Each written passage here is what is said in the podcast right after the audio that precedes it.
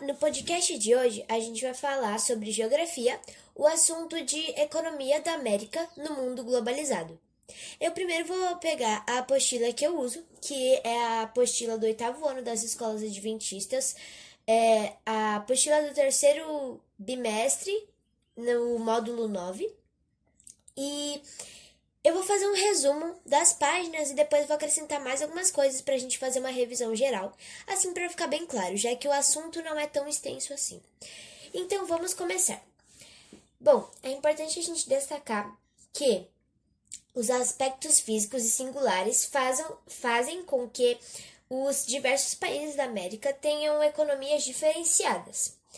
É, inicialmente, a gente precisa ressaltar que a disponibilidade de recursos naturais associadas aos aspectos físicos de cada região é, isso é, impacta muito na economia. Por exemplo, o quanto de matéria-prima um país tem, o quanto de disponibilidade de produzir alimento ele tem, o solo, se o solo é bom, se não é, o clima, reservas minerais, tipo de solo, vegetação, hidrografia é muito importante, a questão da água, porque a gente precisa de água para tudo, para indústria, para agricultura, tudo. É, até para a própria população, né?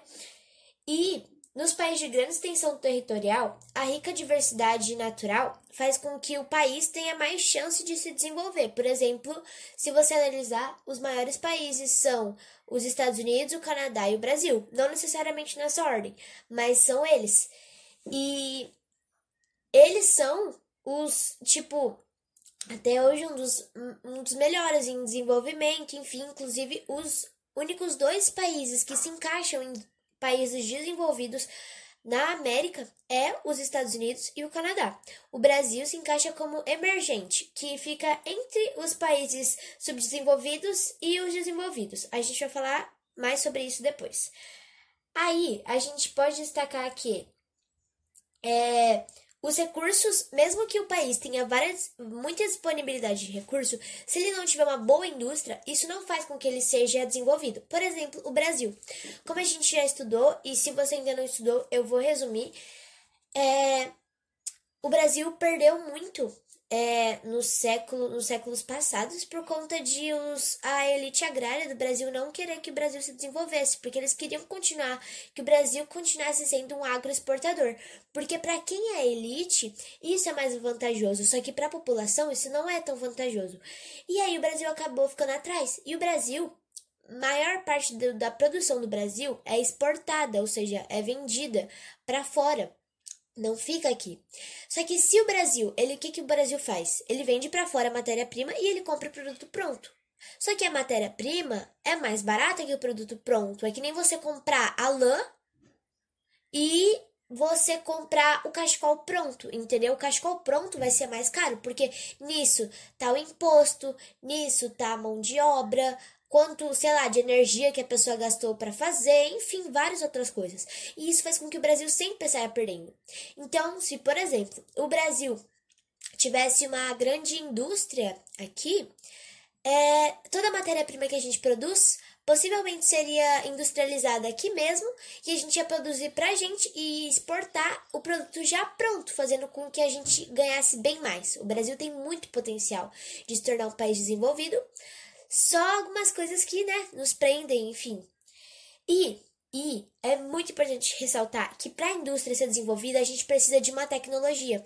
Então, os países que investem em educação, os países que investem em pesquisa, pode reparar, esses países são mais desenvolvidos.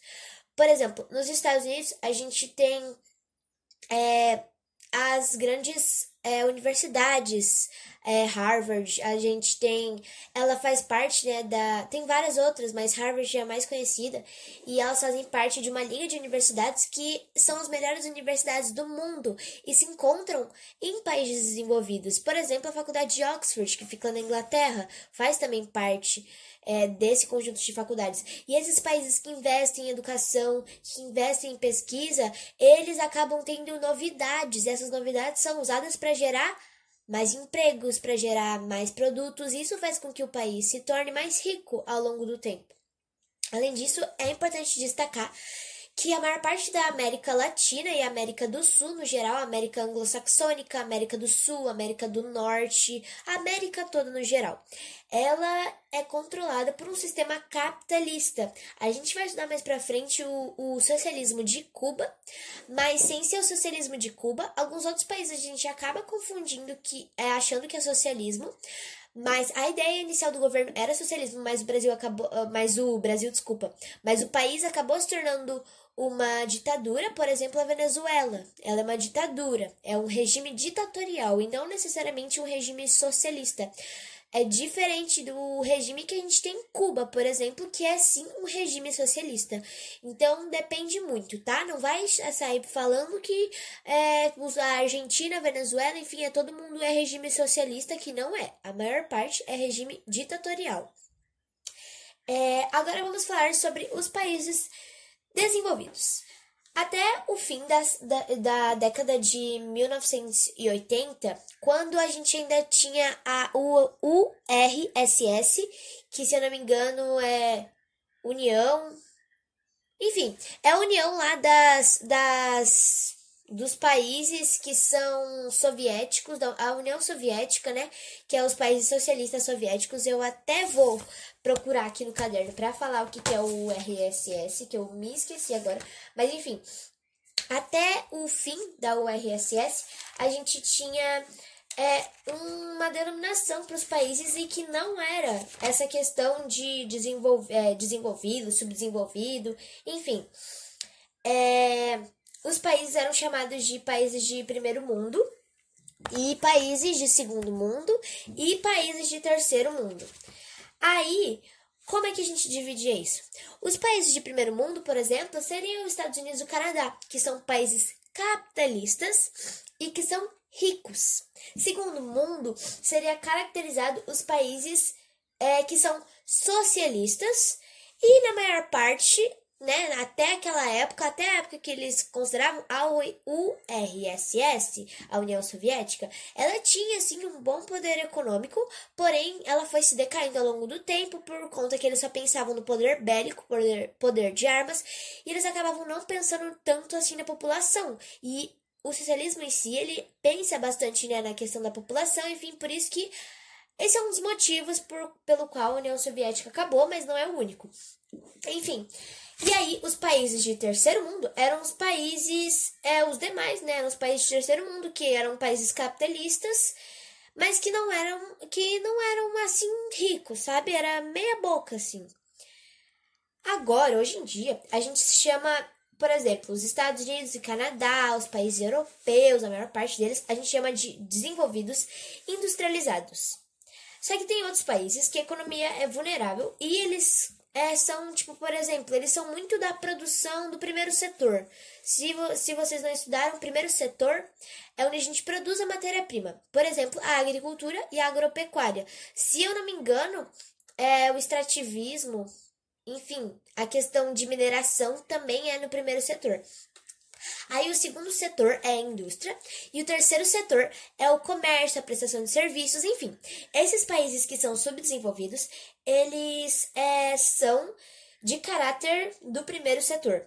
E também a gente tem os países subdesenvolvidos industrializados, que também são chamados de países emergentes, que, por exemplo, são países que estão no meio do caminho, sabe? Assim como o Brasil, eles têm muito potencial de se industrializar, de virar desenvolvido, mas eles acabam não virando e por isso eles são chamados, eles são esse meio termo, que são os subdesenvolvidos industrializados. É, dos 35 países americanos, é importante destacar que apenas os Estados Unidos e o Canadá são considerados desenvolvidos. Então, a estrutura econômica dos países desenvolvidos. Os Estados Unidos, eles se tornaram desenvolvidos durante a segunda fase da Revolução Industrial, que teve início em 1850. Nessa época, o Brasil também teve um surto industrial como eu, a gente já estudou em história, teve a Era Mauá, enfim, só que como o Barão de Mauá acabou falindo, o Brasil, e por vários outros motivos, o Brasil acabou se industrializando mesmo assim só 100 anos depois, em 1950. É, o surgimento de várias indústrias impulsionou a economia estadunidense e anos depois a economia canadense. Aí os Estados Unidos se, tornou um país super tecnológico, altamente produtivo, o nível de industrialização super acelerado, ele é bem moderno e a qualidade de vida é boa, assim, né, para a maior parte da população. E os Estados Unidos e o Canadá pode sim ser comparado com países europeus na questão de desenvolvimento. Então, ó, eles estão de parabéns. Os Estados Unidos e o Canadá, eles não têm poder econômico apenas pelo nosso continente, pelo continente americano, mas sim pelo mundo inteiro. É, produzindo diversos tipos de bens e comercializando de acordo com os moldes da economia globalizada. Eu estou na página 48, essa página é bem importante para vocês lerem. A América do Norte, ela se mantém como principal indústria principal indústria de produtos e ela exporta esses produtos para todo mundo. Além disso, os países americanos desenvolvidos, eles são criadores de diversas tecnologias. Lembra do que eu falei? Onde tem educação, tem pesquisa. Onde tem pesquisa, tem tecnologia. Então, eles acabam sendo grandes produtores de tecnologias que vão para o mundo inteiro. Inicialmente, é, associadas a renomadas universidades, os tecnopolos, ou seja, os polos de tecnologia, onde se concentra ali muitas tecnologias, faculdades, enfim, empresas de pesquisa, eles desenvolvem ainda mais a partir de investimentos de grandes empresas no progresso tecnológico. Um dos maiores tecno tecnopolos é o Vale do Silício, que fica na Califórnia, nos Estados Unidos e eles passaram, é, passou a se instalar nessa alta tecnologia a partir da década de 1950. É, e assim, né, quando a gente, é, por exemplo, assim, é importante, daqui a pouco a gente vai falar, mas por exemplo, a China. A China tem muitas tecnologias, porém, se você for olhar o IDH da China, não é tão alto. Então, além disso, além de todas essas tecnologias, o país tem que se preocupar com a agropecuária e com a qualidade de vida dos cidadãos. A gente vai falar isso mais para frente. Nos Estados Unidos, as características de solo impulsionaram o agronegócio. E aí, eles criaram o quê? Os cinturões agrícolas. É como se a gente dividisse, imagina a nossa sala de aula. A gente ia pegar que cada pessoa era melhor. Por exemplo, a gente ia pegar a pessoa lá que sabe desenhar muito bem. A gente ia pegar o outro que sabe cantar. A gente ia pegar o outro que sabe sei lá, escrever poema, enfim, o que cada um era bom e ia pôr ele para trabalhar, para fazer trabalho de escola só com o que ele sabe fazer bom. Todo mundo ia tirar nota muito boa, né? Então foi mais ou menos isso que eles fizeram, só que eles fizeram isso com a agricultura e com né, o agronegócio no total, a, a pecuária também. Então o que, que eles fizeram? Eles pegaram assim, ah não, essa região aqui tem um clima bom para isso, é, as condições físicas é bom para isso, então a gente vai produzir, vai se focar nisso. Aí eles acabaram desenvolvendo bastante tecnologias para cada região e fez com que a produtividade deles aumentasse bastante. É, o, por diferentes fatores também, os Estados Unidos se tornou um dos grandes exportadores mundiais de alimentos. No Canadá, a gente tem alguns, assim, umas coisas que deixam, né, que é mais difícil, de certa forma, para eles, porque eles estão mais perto dos polos. Então, significa que lá tem, tem épocas do ano que tem bastante precipitação de neve, que faz com que é, a parte da, da plantação acabe morrendo. Então, mas mesmo assim, eles conseguiram é, fazer uma alta modernidade e uma agropecuária bem rentável. A gente tem, por exemplo, a região de Quebec, que é a maior produtora de leite e laticínios. Nas províncias do oeste, a gente tem o, as produções de trigo e parte da produção agropecuária canadense é exportada para os Estados Unidos. Esse comércio é facilitado é, pela proximidade entre os dois países e, se eu não me engano, os Estados Unidos têm mais população que o Canadá. Então, né? Tecnicamente ele precisa de mais alimento. Aí, o emprego de novas tecnologias, justamente como, né, lá tem muita tecnologia, acabou fazendo com que eles não precisassem de tantas pessoas trabalhando. Por exemplo, eles não precisam de tanta gente para colher, já que já tem aquelas máquinas, sabe? Que vocês já viram? Que tem, tipo, sei lá, no Globo Rural, que aparece um negócio lá rodando e colhendo. Tem muito desses negócios lá. E daí, não precisa ter tanta gente trabalhando. Então, os cidadãos, eles se concentram mais no setor secundário da indústria e no setor terciário, que é o comércio e a prestação de serviços. É, as grandes cidades desses dois países, é, eles, elas são extremamente atraentes por ter várias oportunidades, é, melhores condições de vida, é, muita infraestrutura moderna de transporte, acessibilidade e saneamento básico, entre outras coisas. Agora a gente vai falar sobre a qualidade de vida e vamos para aquela questão lá da China que eu falei para vocês. Essa parte não é, é, eu tô acrescentando algumas coisas aqui já, mas eu acho que a gente nem vai precisar. Eu, na verdade, só vou fazer um resumo no final. Mas não vai precisar, porque eu já tô falando aqui as coisas que eu, que eu pus no livro. É, eu pus no caderno, desculpa. Já tô resumindo, já tô juntando os dois, fazendo um negócio aqui muito, né? Enfim. A qualidade de vida é muito importante. Porque assim, ó. O IDH, que é o Índice de Desenvolvimento Humano, é muito considerado, por exemplo, para ver se o país é desenvolvido ou não. Ele é considerado, é, ele tem praticamente a mesma equivalência que o PIB. Então, não basta o país só produzir, produzir, produzir, ser rico se a população não tiver uma boa condição de vida. Por exemplo, na China, eles são altamente industrializados, eles têm um PIB, se eu não me engano, o PIB deles é, é, é muito bom. Porém, o IDH deles é equivalente aos países emergentes. Por exemplo, do Brasil. Se eu não me engano, em 2019, o IDH deles era 0,700 e alguma coisa. E, tipo, dos Estados Unidos é de 0,920 e do Canadá 0,922. Então, é muito importante o padrão de vida para consideração do país. É, a expectativa desses países de vida é alta, o nível de escolaridade também. A taxa de natalidade, ou seja, a taxa de nascimentos, quantas pessoas nascem, ela é relativamente baixa, porque a população tem um controle disso. Se você parar para reparar, as populações mais pobres não têm tanto é, controle sobre a taxa de natalidade, justamente pela falta de métodos contraceptivos, essas coisas assim. E a taxa de mortalidade é maior. Então, assim, ó, se tem pouca gente nascendo, mas também tem pouca gente morrendo, faz com que a população tenha uma, uma, uma expectativa de vida maior, que também influencia muito no desenvolvimento do país. É, é possivelmente que você já assistiu alguns filmes que falam sobre as universidades dos Estados Unidos e é, essas universidades são extremamente importantes até para a gente entrar no assunto de que nesses países há baixo índice de analfabetismo e a educação é de extrema qualidade. É, os salários né, dessas pessoas que se especializam, que fazem essas faculdades extremamente boas, são muito maiores do que de pessoas que não estudam tanto assim, o que é normal, né? E isso faz com que o país, se o país tem mais gente estudando, mais gente se especializando, os salários são maiores, fazendo com que a economia toda seja melhor também. Então, ó, gente, estuda, viu? Estuda. Vamos para a próxima página. O baixo crescimento populacional, como eu já disse, né? É, a taxa de natalidade, a taxa de mortalidade, faz com que a população tenha um nível controlado e não uma superpopulação, porque se tiver muita gente, o governo não vai conseguir cuidar de todo mundo.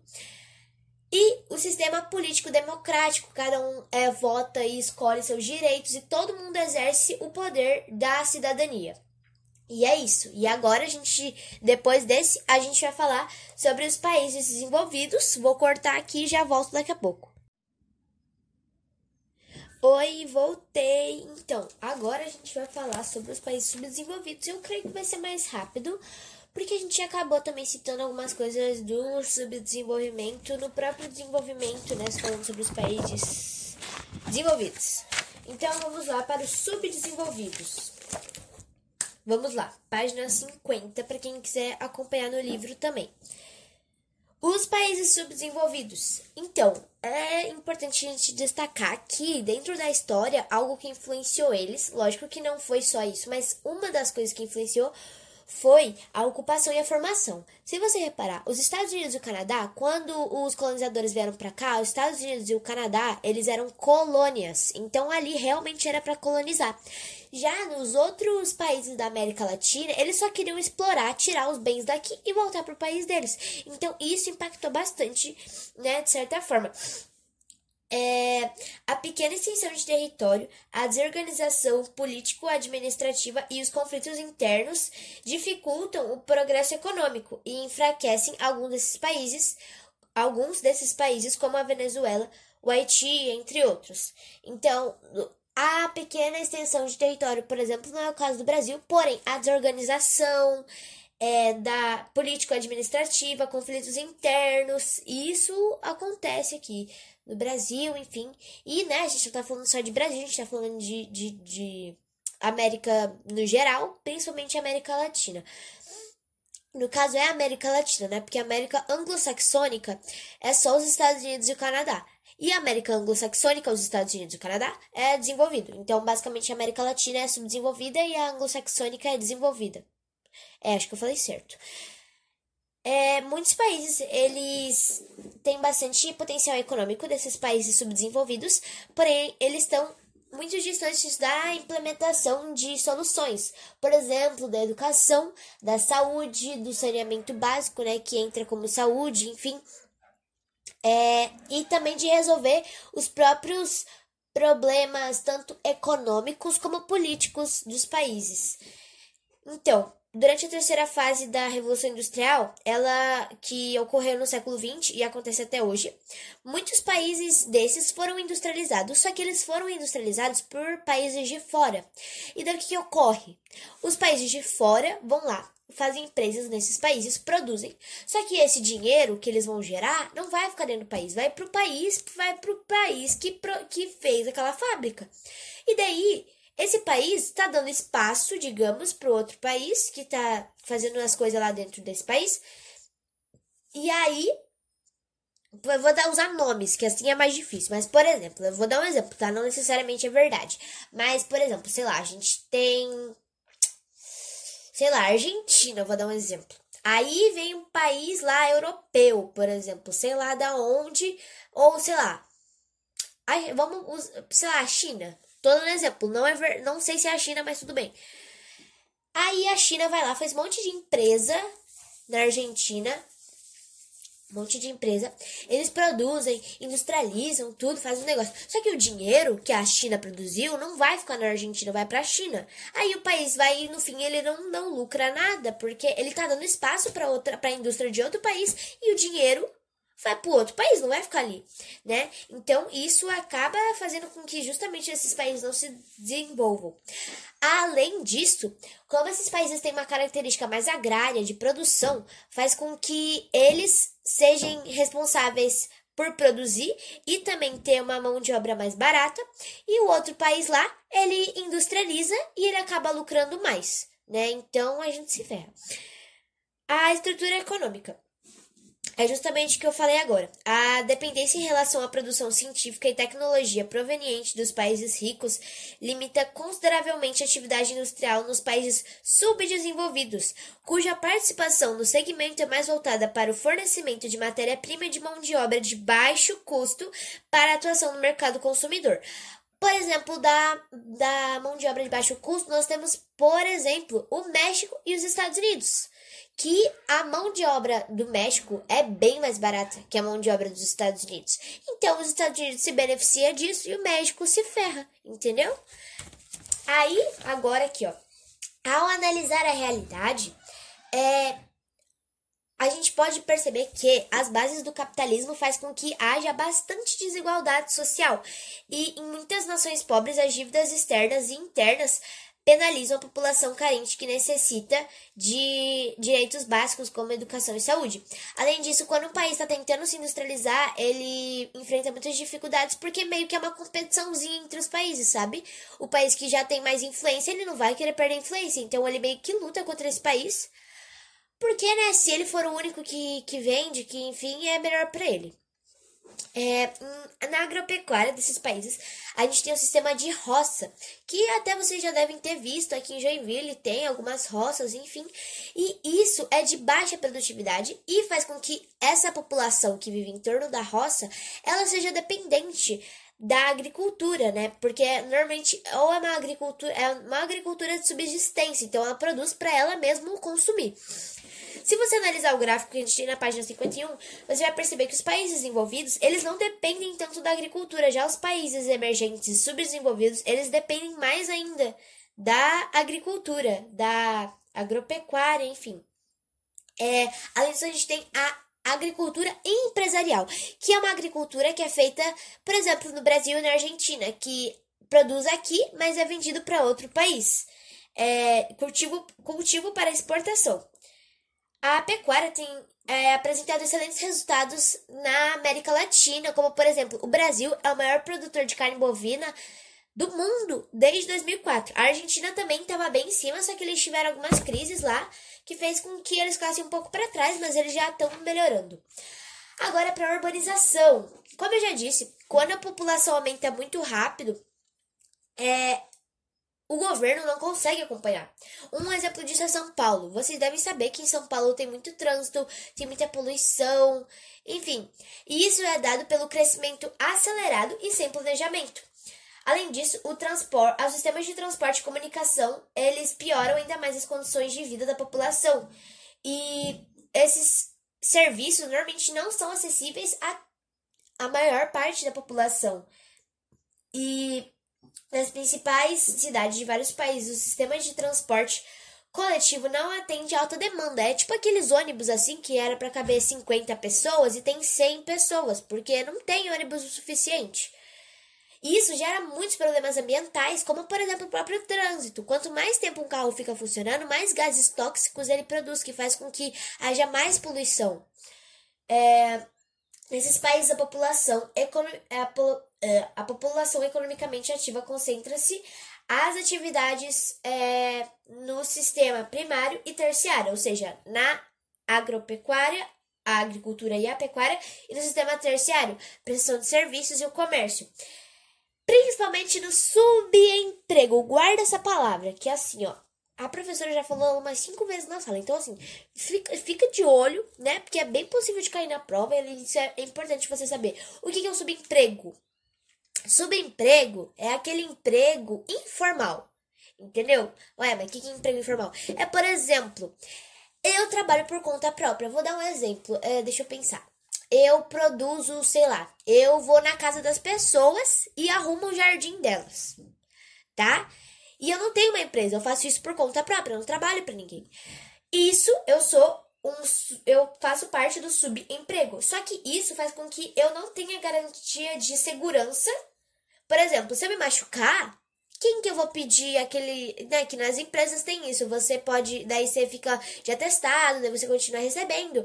Agora, se você trabalha por conta própria, você se machucou, você vai ficar sem trabalhar, você não vai receber, entendeu?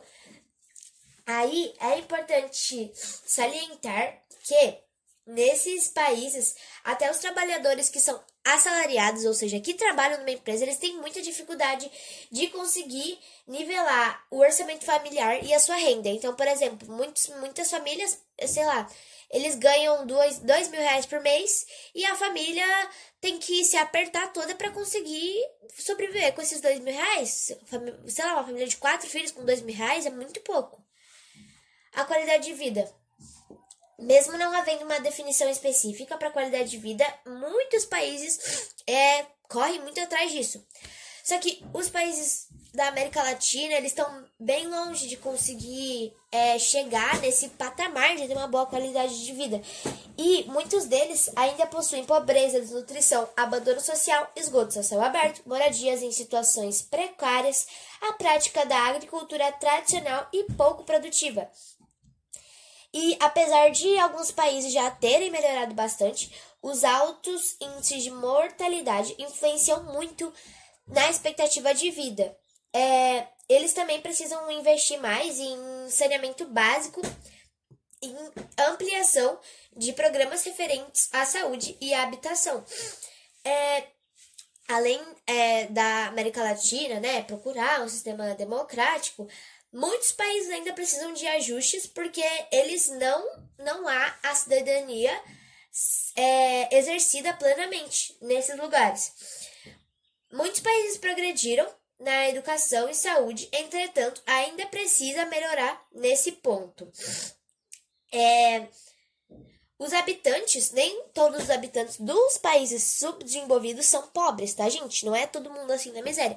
Mas é a maior parte. A gente tem uma população pequena que é rica, que tem bastante dinheiro. Que, por exemplo, empresários, funcionários públicos, profissionais liberais bem estruturados, entre outros, artistas, né? Enfim. E agora a gente vai falar sobre modelos econômicos.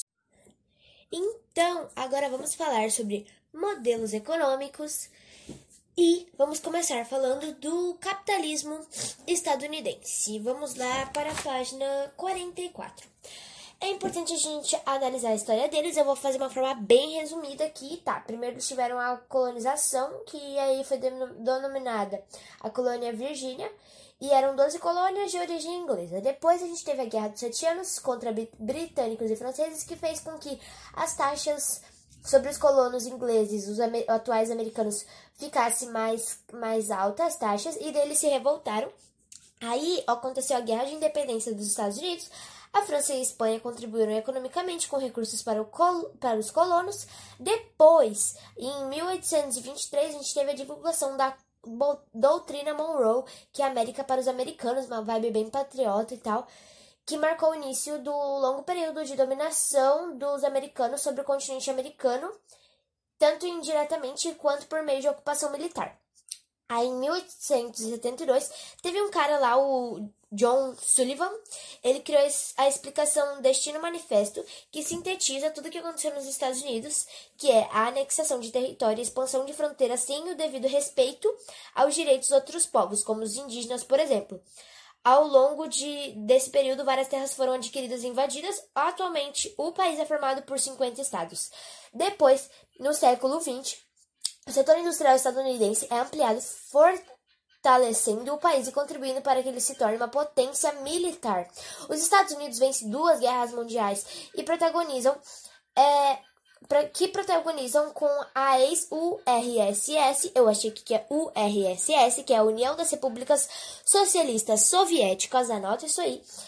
E durante esse período, as intervenções militares se intensificaram a fim de conter o avanço socialista no continente americano. Um exemplo do avanço socialista é Cuba. Ok, vamos lá. Relações econômicas entre Estados Unidos e Brasil.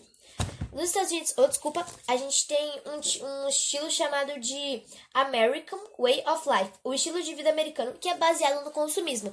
O que é o consumismo? Não é só consumir, mas é consumir exageradamente o país é, ele se torna um grande importador, ou seja, ele compra muita matéria-prima para transformar essa matéria-prima em produção de larga escala, fazendo com que isso se torne eletrodomésticos, automóveis, enfim, para atender a demanda tanto dele mesmo quanto de outros países.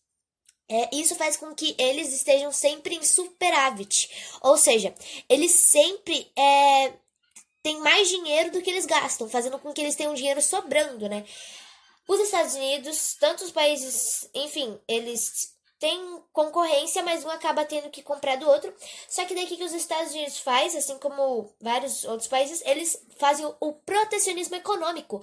Lembra da tarifa Alves Branco? É um negócio parecido. O que, que eles fazem? Eles aumentam a taxa dos, dos produtos que são fora do, do país e faz com que fique mais caro. Aí o pessoal lá que mora lá é obrigado a comprar as coisas que são produzidas lá mesmo.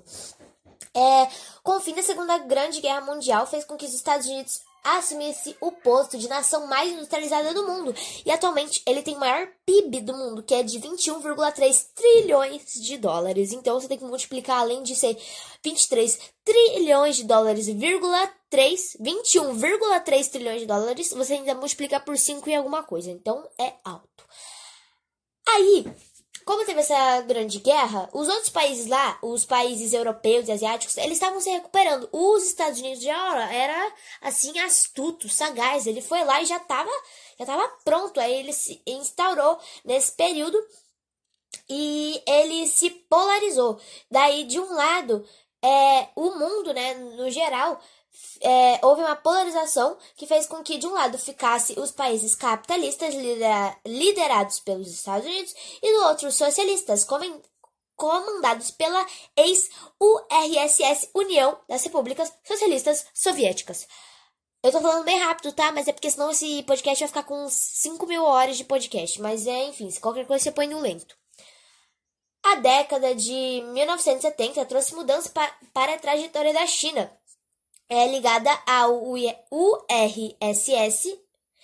e alterou a perspectiva dentro do mundo socialista, porque daí, quando eles a URSS estava chegando ao fim, a União Soviética, eles tiveram que dar uma mudada ali no país.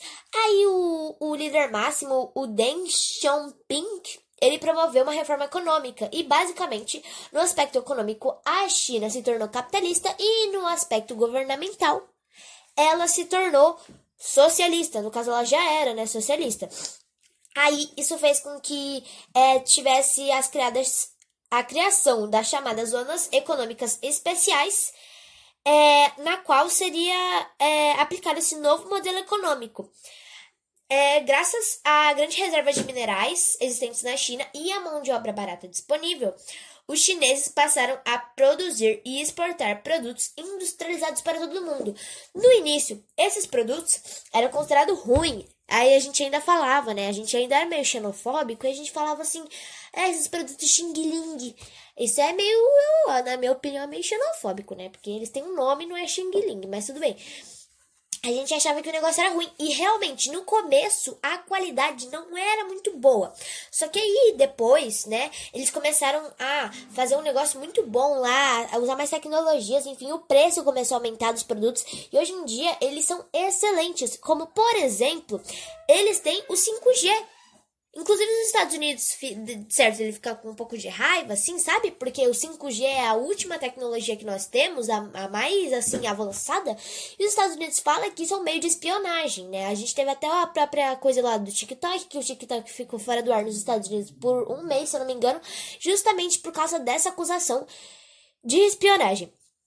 Porque se você analisar, a China tá atrás ali, ó, dos Estados Unidos. É a China em segundo e os Estados Unidos em primeiro dos países com maior PIB. Então, né, uma competiçãozinha básica ali. Só que quando um país confronta o outro, acontecem uns estragos assim. 2000, no início de 2018, o Donald Trump, o ex-presidente, ele aumentou os impostos sobre os produtos da China. Aí a China o que, que fez? Ficou com raiva também e aumentou os, os, impostos dela sobre os produtos dos Estados Unidos. Um tentou meio que dar uma, né, apertada no outro. O Brasil, ele possui boas relações comerciais com ambos os países. A China é o nosso maior parceiro comercial, tanto de comprar quanto de vender para gente. É, em sua pauta de exportação, a China é, ela, né, coisa bastante minérios, produtos agrícolas e carnes. O Brasil importa da China produtos industrializados diversos, ou seja, é, o Brasil compra da China produtos industrializados diversos e a China compra minérios, produtos agrícolas e carnes. Por exemplo, quando Caso vocês não saibam, teve uma época que até passou no jornal que a carne de porco, se eu não me engano, estava muito cara. E por que, que era isso? Porque eles tiveram uma gripe lá, a própria gripe suína, e muita da carne suína deles o, né, os porcos, enfim, vieram a falecer e a carne não foi utilizada. O que, que eles fizeram? Eles compraram mais da metade da produção brasileira de carne suína. E isso fez com que a carne daqui ficasse mais cara. E isso é uma característica até dos países subdesenvolvidos, como eu já disse, que eles produzem aqui, vendem para os outros países e no fim eles né, acabam perdendo um pouco. Né? Um pouco não, às vezes é muito. Mas enfim, a China ela demonstra bastante interesse no território brasileiro ela faz bastante investimento em energia, telecomunicações, constru construções de ferrovias, controle de portos, aquisição de terras para cultivo agrícola, entre outros. Os Estados Unidos é o nosso segundo maior parceiro comercial. Eles compram aviões, óleos brutos de petróleo, produtos semi semi-manufaturados de ferro, aço e alumínio. É mais a questão mineral, né, e a questão de aviões. O Brasil ele compra dos Estados Unidos muitos industrializados e tecnologias diversas. A gente pode reparar, por exemplo, pelos celulares, né, gente? Que aqui as tecnologias aqui do Brasil, celular, fone de ouvido, enfim, é a maioria dos Estados Unidos. E se não é dos Estados Unidos, é da China. É, nesse, nesse contexto, quando esses dois países dão uma briguinha ali, o Brasil acaba sentindo ali, né? Aquela confusão, aquela tensão. Só que em alguns casos o Brasil também pode sair ganhando. Por exemplo, se um país briga com o outro, Estados Unidos brigou com a China. A, Estados, a China parou de comprar tantas coisas lá dos Estados Unidos, comprou mais do Brasil. O Brasil ficou melhor. Eles brigaram. Aí o, um lá começou a baixar o preço para ver que se ia comprar mais dele ou dos Estados Unidos, a China. O Brasil compra mais da China, acaba saindo ganhando que compra as coisas mais barato, né? Enfim, e é isso. E agora, depois desse, a gente vai falar sobre o modelo socialista cubano e daí vai acabar. Galera, então, ó, o socialismo é mais simples na questão de assunto, tá? Então eu vou, eu vou ler o meu resumo que eu fiz com base no livro. Ó, a partir de 1959, depois de dois anos de combate, a Revolução Cubana pôs fim à ditadura de Fulgênio Batista. Fulgênio? Fulgêncio. Fulgêncio Batista. Então são criadas ações para erradicar o analfabetismo e estabilizar, distribuir os latifúndios pela população. Então eles pegaram as grandes terras e dividiram pelo povo para todo mundo ter uma terra onde morar. Os estadunidenses que moravam lá perderam as terras e acabaram fugindo, e o, o que fez com que os Estados Unidos ficassem muito bravos. Aí, o que, que os Estados Unidos faz? Ele deixa de ser parceiro econômico de Cuba por conta de vários estadunidenses perderem as terras, enfim, e também pelo fato deles terem se tornado né, nesse período, até porque os Estados Unidos é capitalista, então é uma briguinha ali. É, aí, ao, o RSS, a União Soviética, se aproxima e passa a apoiar o governo cubano, vendendo barato. Vem, tipo, eles vendem os produtos muito baratos para Cuba e compram mais caro para Cuba se beneficiar. Só que só pelo fato de ter mais um país socialista já era uma vitória para eles. E até a gente vai citar que lá tem uma alta frota de produtos de carros antigos, porque justamente, principalmente nos carros, a Rússia vendia extremamente baratos carros para eles. Até que hoje em dia, a maior parte dos carros que, que circulam pela cidade é antiga. Que é dessa época, né, no caso. É, depois, em 1962, a União Soviética instala bases de mísseis e, na, em Cuba e os Estados Unidos começa uma crise geopolítica geral. Aí vale lembrar que de 1959 a 2006 Fidel Castro fica no poder. Aí depois vem Raul Castro e depois vem Miguel Miguel Dias Canel. Ele assume em 2018. Aí a gente vai falar da economia, enfim, da, da, dessas situações. Economia.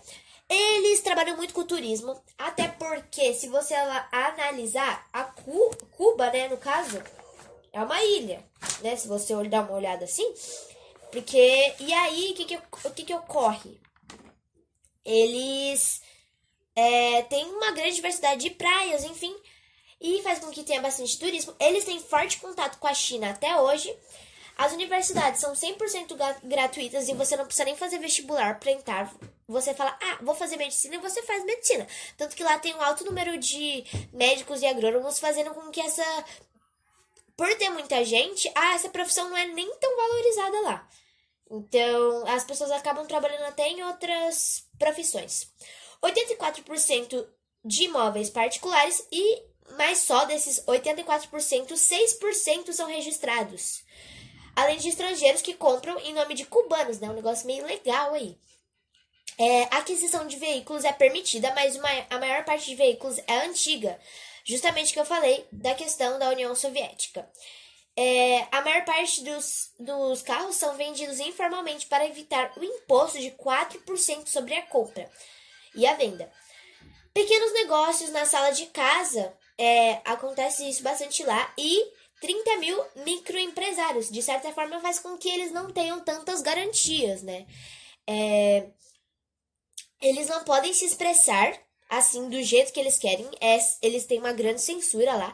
E sempre há censura no caso de oposição. Então, antes deles publicarem matérias, deles, é tudo analisado pelo governo antes. É, é, autorizado um total de 181 profissões. Os salários mais altos não passam de 100 dólares mensais, o que é bem, bem ruim, né? Porque a economia deles é bem assim, né? Porque, tipo, com 500, vamos supor, né? Com 500 reais, uma pessoa faz o que no Brasil? A pessoa compra o básico da comida e só. E assim, para duas pessoas, né? Porque se for para uma família inteira, olha. Enfim, muito ruim. É... E existe apenas um sindicato que pertence ao Estado, não pode ter outros sindicatos lá. Os cubanos podem até assistir é, TV, mas é só canais estatais e canais pagos são proibidos. E lá, se eu não me engano, eles só têm o 3G. Acima do 3G eles não têm. E o 3G só foi permitido em dezembro de 2018, que já estava aqui, ó, faz tempo. Imagina lá nos United States da vida. Enfim, os cubanos, é, já falei isso, eles é, têm restrições para entrar e para sair do país. E daí, se eles ficam fora mais de dois anos, ele, eles perdem seu direito, seus direitos como cidadãos e perdem a sua casa, né? Bem triste. As manifestações lá são fortemente oprimidas e por isso quase não eles o povo não se manifesta, porque eles justamente têm medo disso. E quando há, eles são assim muito oprimidos. É, apesar deles, deles terem uma essa, né, essa questão de ah, socialismo, social, eles têm poucos direitos humanos no país, o que é bem assim complicado. É, agora a gente só vai fazer uma revisãozinha básica da página 58 e 59 para a gente finalizar, que são exercícios bem assim bons. É, o exercício 4, né? Que é o exercício 1, no caso, o exercício 4. O comércio mundial é dinâmico e acessível a todos os países que se tornam uma economia de mercado. Vale lembrar que economia de mercado significa capitalismo. Dessa forma, eles são livres para vender seus produtos para quem queira adquiri-los, mas também devem acertar, aceitar os produtos procedentes de outros países. A respeito das relações comerciais entre Estados Unidos e China, assinale V ou F. Os Estados Unidos é um país, como um país capitalista, eles mantiveram sua hegemonia, ou seja, a sua soberania, entendeu? A sua plenitude é, econômica durante praticamente todo o século XX e o início do século XXI. Verdadeiro ou falso? Verdadeiro. Os chineses despontaram como uma economia de mercado após instituir no país dois sistemas, na economia, o capitalismo, e na forma de governo, o socialismo. Quem que eu falei para vocês antes? Hã? Hã? Verdadeiro. É verdadeiro essa. Na atualidade, a China ameaça o domínio do o domínio estadunidense que se defende aplicando impostos maiores sobre determinados produtos chineses. Resposta chinesa inclui a aplicação de medidas semelhantes. Verdadeiro, isso se chama protecionismo. Anota aí. E a próxima, o avanço das indústrias chinesas foi acompanhado do desenvolvimento tecnológico como o lançamento do sistema de internet 5G. Verdadeiro ou falso? Verdadeiro. Vivemos em um país capitalista. Tá, essa aqui vamos, dar, vamos resumir. A respeito das relações socioeconômicas de Cuba, analise as seguintes afirmações. 1. Um, em Cuba, a lei permite o exercício de 181 profissões e a existência de um único sindicato. 2. Todos os cubanos têm direito de pedir passaporte e viajar de forma livre. Entretanto, as condições financeiras da população que vive com salários muito baixos são um impedimento impeditivo. 3. Como Cuba é um país democrático, as manifestações contrárias são permitidas e os meios de comunicação têm liberdade para divulgar amplamente nos jornais e canais pagos e acessíveis a toda a população. O que vocês acham? Vamos por eliminatório. Vamos começar de baixo para cima. Vocês já sabem qual que é certo, porque você deve ter feito em sala, né? Eu espero que você tenha feito, enfim. Mas tá, vamos começar de baixo. É, Aqui, ó. A gente falou que lá é uma grande censura. E aqui tá dizendo que é tudo livre. Então A3 já não é. A2. Todos os cubanos têm direito de pedir passaporte. Tá, eles até têm direito de pedir passaporte. Só que é bem restrito essa questão de ir, de ir e voltar, enfim, de sair e entrar. Eles têm que apresentar uma série de motivos, enfim. Então já desconsidera. E também o principal fato das pessoas não saírem não é necessariamente salário, o salário é uma delas, mas não é a principal. Então, se sobrou a um, e sim, apenas a um está correta. É, na 6, é, vamos ler aqui. A respeito desse tema, Estados Unidos papel fundamental na independência cubana, mas ao longo da história ocorreu um distanciamento. Assinale. Cuba e os Estados Unidos se encontram próximos geograficamente, porém distantes ideologicamente, enquanto o primeiro sustenta o modelo socialista o segundo é capitalista. Cuba é o quê? Socialista. Estados Unidos é o quê? Capitalista. Então essa tá certa, a dois tá certa, né? Que cada uma vale tantos pontos. O modelo capitalista estadunidense tem suas bases no liberalismo econômico verdadeiro, que estimula a concorrência e livre iniciativa. Já no modelo socialista cubano, o Estado controla toda a economia. Lembra de um negócio? Primeiro, ele tem um só sindicato. Segundo, só tem algumas profissões que ele tem só 181 profissões. Além disso, eles são censurados não só necessariamente nos meios de comunicação, mas em tudo na vida deles. Então, essa também conta. Aqui, ó. No modelo de socialismo cubano, os Estados Unidos tornou-se gestor de todas as. O Estado se tornou gestor de todas as atividades socioeconômicas, definindo o que é bom para a população. Correto. Nos Estados Unidos, o American Way of Life, estilo de vida americano, é orientado pelo consumismo. O que, que eu falei no começo? Verdadeiro. E a última, o capitalismo estadunidense mantém sua hegemonia mundial com base em sua formação política e econômica. É até aí tá certo. No caso de Cuba, o socialismo foi mantido com apoio da União Soviética por três décadas. Verdadeiro também. Sua soma é para ter dado 30. Se não deu, não vou falar, não vou terminar a frase, que você já sabe como termina, né? Enfim. É... Aqui é sobre a anamorfose, tá? Pra gente analisar. E basicamente, se você analisar, não dá para comparar o Brasil com a China nem com os Estados Unidos. O, nosso PIB é bem inferior ao deles. É só você olhar aqui na, na morfose. O Brasil poderia ser, por exemplo, é, comparado com a Austrália, com, é, o, com o Canadá, com o México, com a Rússia, mas com os Estados Unidos a China, não, não, não. Entendeu?